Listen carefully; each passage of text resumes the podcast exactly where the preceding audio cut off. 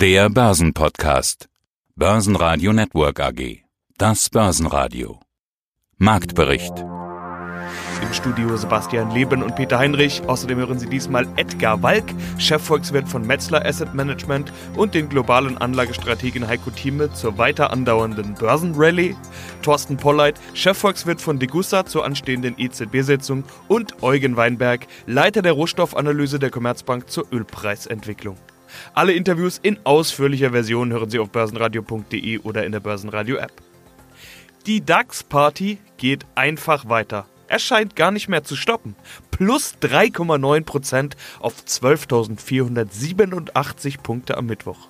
Die Anleger setzen also weiter auf ein positives Szenario in der Corona-Entwicklung.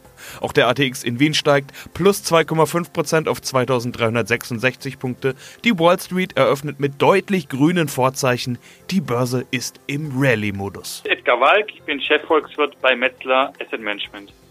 Ole, ole, ole, könnte man sagen weiter rollt der Partyzug. So klingt's gefühlt, wenn man sich die Börsenentwicklung momentan anschaut. Schon wieder fast 2% plus im DAX zum Zeitpunkt des Interviews. 12.200 Punkte, ein ganzes Stück überschritten. Herr Walk, auch die Optimisten, mit denen ich in den letzten Wochen gesprochen habe, haben das nicht erwartet. Warum steigen die Börsen denn weiter und weiter und weiter? Ja, zugegebenermaßen ist natürlich schon etwas überraschend.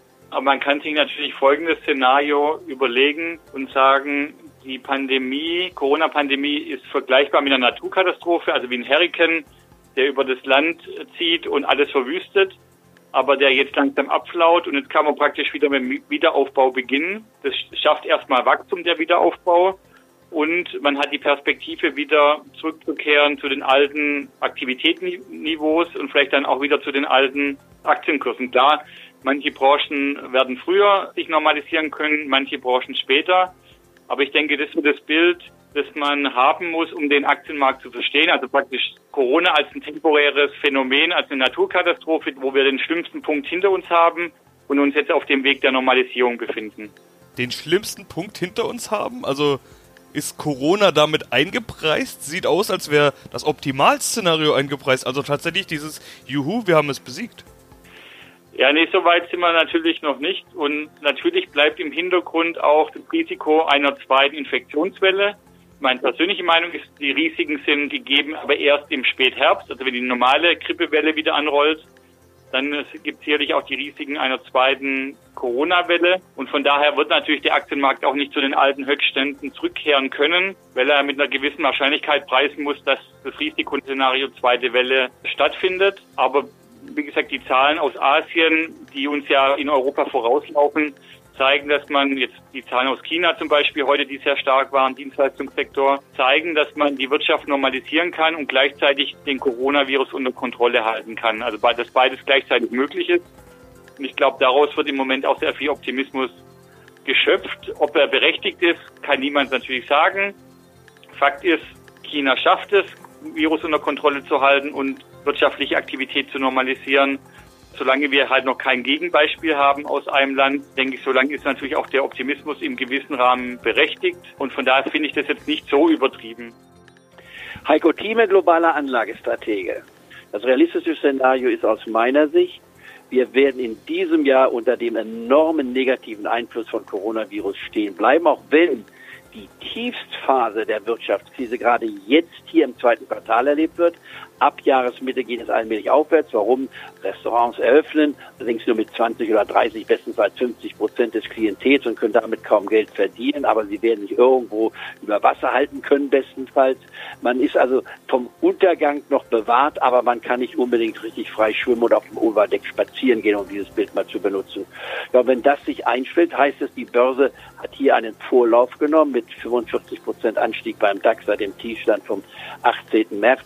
Ich habe zwar damals in meiner Marktprognose auch beim Club gesagt, das sind die Kaufkurse, aber ich habe nie geglaubt, dass wir hier in diesem Jahr, geschweige denn im Jahr, vor Jahresmitte hier im Juni schon davon sprechen, dass der DAX die 12.000 Marke nicht nur erreicht, sondern überschreitet, dann wenn es in dem gleichen Tempo weiterginge, um mal die Extrapolation vorzunehmen vom 18. März bis heute, dann würden wir jetzt bei diesem Tempo am Jahresende in der Nähe der 30.000 Marke beim DAX stehen. Und da dürfte jedem Skeptiker klar werden, dass das eine Euphorie ist, die keinen Boden hat. Das ist ein Fass ohne Boden. Die Folgen der Pandemie, ja, das merkt man ja auch bei der Lufthansa. Wie erwartet hat die Pandemie der Lufthansa einen Verlust von über zwei Milliarden Euro eingebrockt im Quartal. Ja, dem Konzern stehen deshalb tiefe Einschnitte vor, vor allem beim Personal. Und da kommen wir auch gleich zur Hörerfrage. Lufthansa, wie schätzen Sie die Entwicklung der Lufthansa-Aktien in den nächsten Wochen mit der Staatsbeteiligung ein? Sollte ich mich eher von meiner Position trennen, Klammer auf im Verlust, oder eher halten? Also ich persönlich habe sie auch in dem Portfolio, was ich berate, gehabt und habe sie noch, aber die Position halbiert bei bereits 8,5 Euro. Jetzt steht sie da drüber. Auch wenn sie die 10 Euro Marke noch nicht genommen hat, wäre die Lufthansa aus meiner Sicht hier eher, wenn man Position hat, man sollte sie halbieren, damit der Schaden nicht zu groß ist. Man kann auch bei der Lufthansa sagen, man geht total raus nimmt den Verlust mit, wobei man berücksichtigen muss, einen Verlust, den man hat, kann man dann gegen Gewinne, die man auf der anderen Seite hat, auch steuergünstig natürlich aufrechnen. Insofern ist ein Verlust nicht unbedingt ein Nachteil. Aber wo steht die Lufthansa? Sie verliert pro Monat aus dem jetzt existierenden Geschäft 800 Millionen pro Monat, das heißt im Jahr 10 Milliarden. Sie hat gekriegt von der Bundesregierung 9 Milliarden, nicht wahr? Das heißt, das Geld ist weg in einem Jahr, wenn nichts passiert. 50 Flugzeuge stehen still, sind eingemottet. Das heißt, fragt sich jeder Hörer selber, wer plant jetzt seine Urlaubsreise und sieht sich jetzt schon in ein Flugzeug einsteigen? Vielleicht derjenige, der ein Haus in Mallorca hat und ich war, wird vielleicht das Wagen dahin zu fliegen. Aber wird man sich heute wirklich das antun, im Flugzeug zu sitzen, auch wenn es heißt, die Luft ist rein, das Gedränge, was man hat, oder wird man nicht sagen, Mensch, innerhalb von zwei Stunden von zu Hause kann ich mit meinen Kindern noch ganz schön Urlaub fahren und was passiert, sollte man plötzlich wieder einen Shutdown bekommen und man sitzt in diesen Ländern fest, wie es einigen meiner Freunde gegangen ist, die dann in Lateinamerika für zwei Monate oder drei Monate festlegen, so zum Beispiel meine Schwiegertochter. Also das sind alles Fragen, die sich jeder stellen wird und ich würde mal sagen, ein wesentlicher Teil der Reiselustigen und Reisewilligen wird dieses Jahr nicht so reisen wie im letzten Jahr und ein Teil wird auch noch im nächsten Jahr nicht so reisen. Das heißt, die Reisebranche jetzt für die nächsten ein bis zwei Jahre, wenn ich sage tot, sie ist schwer angeschlagen und sie wäre nicht ungefähr meine Präferenz, obwohl ich die TUI-Aktie vor einigen Tagen als Spekulation mal genannt hatte, mit einem halben Prozent, nicht wahr, des liquiden Kapitals, dann machte sie 100 Prozent, dass man dann wieder eine solche Position verkauft nicht den gesamten Gewinn vielleicht mitnimmt, da 50 Prozent davon versteht sich von selber. Also da gibt es auch gewisse Chancen, aber das ist keine Trendanalyse, das ist dann reine Spekulation. Quartalszahlen kamen am Mittwoch auch nochmal aus dem DAX, nämlich von der Lufthansa. Die gaben aber eigentlich keinen Grund zum Jubeln. 2,1 Milliarden Euro Verlust in Q1. Es wurde ein tiefgreifender Umbau angekündigt. CEO Sport traf die Aussage, dass die Lufthansa ohne Staatsrettung Ende Juni pleite gewesen wäre. Und was macht die Aktie? Plus 6,7 Prozent, einer der stärksten Gewinner im DAX. Noch stärker stiegen die Münchner Rück mit plus 8,3 Prozent, Allianz mit plus 8,1 und MTU mit plus 8 Prozent. Verlierer gab es im DAX überhaupt keine.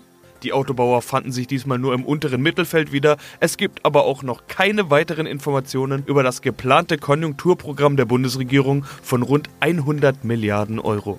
Und damit auch noch nichts Neues zur erhofften Autokaufprämie. Stärkster Autowert war wie auch in den vergangenen Tagen Daimler mit erneut 5,5% plus.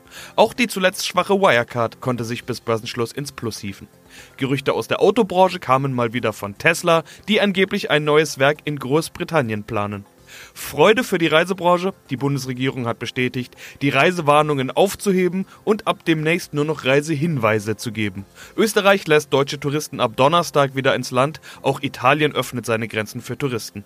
All das sorgt für gute Börsenlaune. Vorschuss Lorbeeren verteilt die Börse außerdem im Vorfeld der EZB-Sitzung am Donnerstag. Mein Name ist Thorsten Polleit, ich bin der Chefvolkswirt der Degussa. Nun spielen ja ganz viele Faktoren eine Rolle und auch ganz viele Spieler dabei eine Rolle.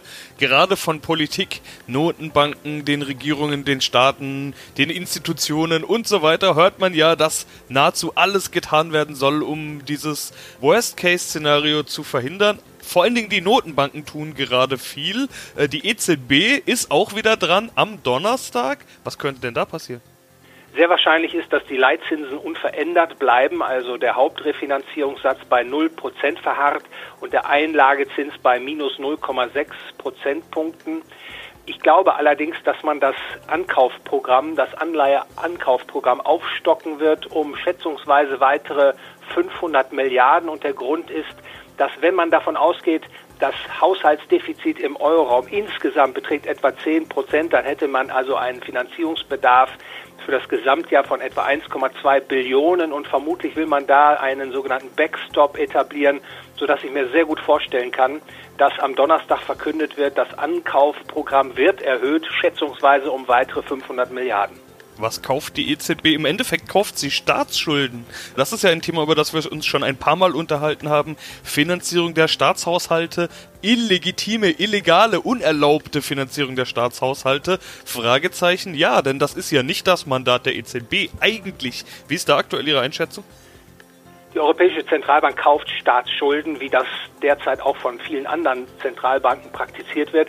Im Euroraum ist das allerdings verboten. Ich meine, das verstößt eklatant gegen Artikel 123 der europäischen Verträge.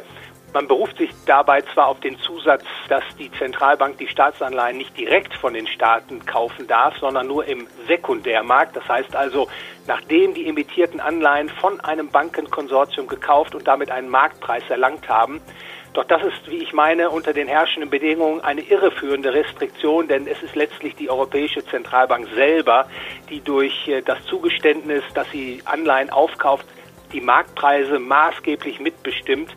Und insofern halte ich das für Augenwischerei derzeit. Leider muss man sagen, ist das Ende der Aufkaufprogramme noch nicht erreicht, vermutlich auch nicht mit dieser Aufstockung, die jetzt ins Haus steht. Und das wird natürlich längerfristig zum Schaden der Kaufkraft des Euro sich erweisen. Eugen Weinberg, Leiter der Rohstoffanalyse bei der Commerzbank. Und wir wollen über den Ölpreis sprechen. Der zieht nämlich wieder an. Alles scheint ja gerade anzuziehen. Sieht irgendwie aus, als hätte man die Krise hinter sich zu lassen. Ich sage das natürlich mit ja, einem gewissen Fragezeichen hinten dran. Was ist überhaupt der Grund, dass der Ölpreis so ansteigt? Ist das der gleiche Grund, der gefühlt auch bei den Börsen, bei den Aktienmärkten der Grund ist, nämlich dass man einpreist, Corona ist besiegt? Ja, auch für das Geschehen an der Börse und anderen Märkten gibt es nicht nur eine Erklärung. Es ist nicht nur eine berechtigte Hoffnung auf die Wiederaufnahme der Geschäfte und auf die Verbesserung der Nachfrage, sondern sicherlich auch einer höheren Liquidität geschuldet, einem erhöhten spekulativen Interesse und bisher auch vielleicht geringeren Zweifel an der gegenwärtigen Entwicklungen. Man hat ja nicht so viele belastbare Zahlen für den Einfluss vom Corona auf die Geschäfte. Man hat lediglich jetzt die Zahlen für das erste Quartal vorgelegt bekommen. Man muss aber verstehen, dass erst im April, Mai der Einfluss wirklich zu sehen war und auch darüber hinaus sieht es noch nicht wirklich nach einer massiven Erholung der Nachfrage aktuell aus. Es ist vielmehr die Erwartung, die Hoffnung auf die Wiederaufnahme und äh, den Wiederanstieg der Nachfrage, der jetzt den Ölpreis nach oben treibt, aber auch die Reaktion auf die Angebotsseite. Der Ölpreis ist ja eine eigene Story, bevor wir über die Angebotsseite sprechen. Eine eigene Story aus dem Jahr 2020. Manch ein Marktexperte, mit dem ich gesprochen habe, hat gesagt, eigentlich hatten wir ja zwei Black Swans in diesem Jahr. Das eine ist Corona, das alles überschattet. Aber der Ölpreis-Crash, wahrscheinlich hätten wir im Jahr 2020 ohne Corona eigentlich durchgehend nur über den Ölpreis gesprochen. Ist denn dieser Black Swan, dieser zweite Black Swan, der Ölpreis, ist dieses Thema schon überwunden? Es scheint überwunden zu sein. Allerdings glaube ich, dass das Ereignis vom 20. April, als der WTI-Ölpreis für eine Lieferung im April, Mai teilweise im negativen Bereich handelte und sogar unter ja, knapp bei minus 40 US-Dollar sogar äh, aus dem Handel herausging.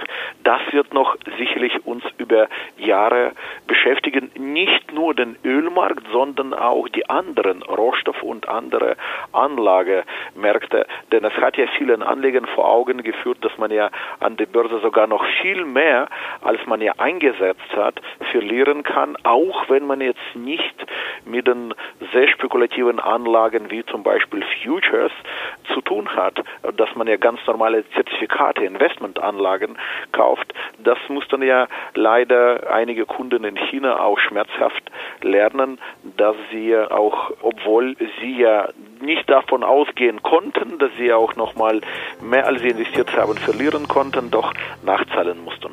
Börsenradio Network AG Marktbericht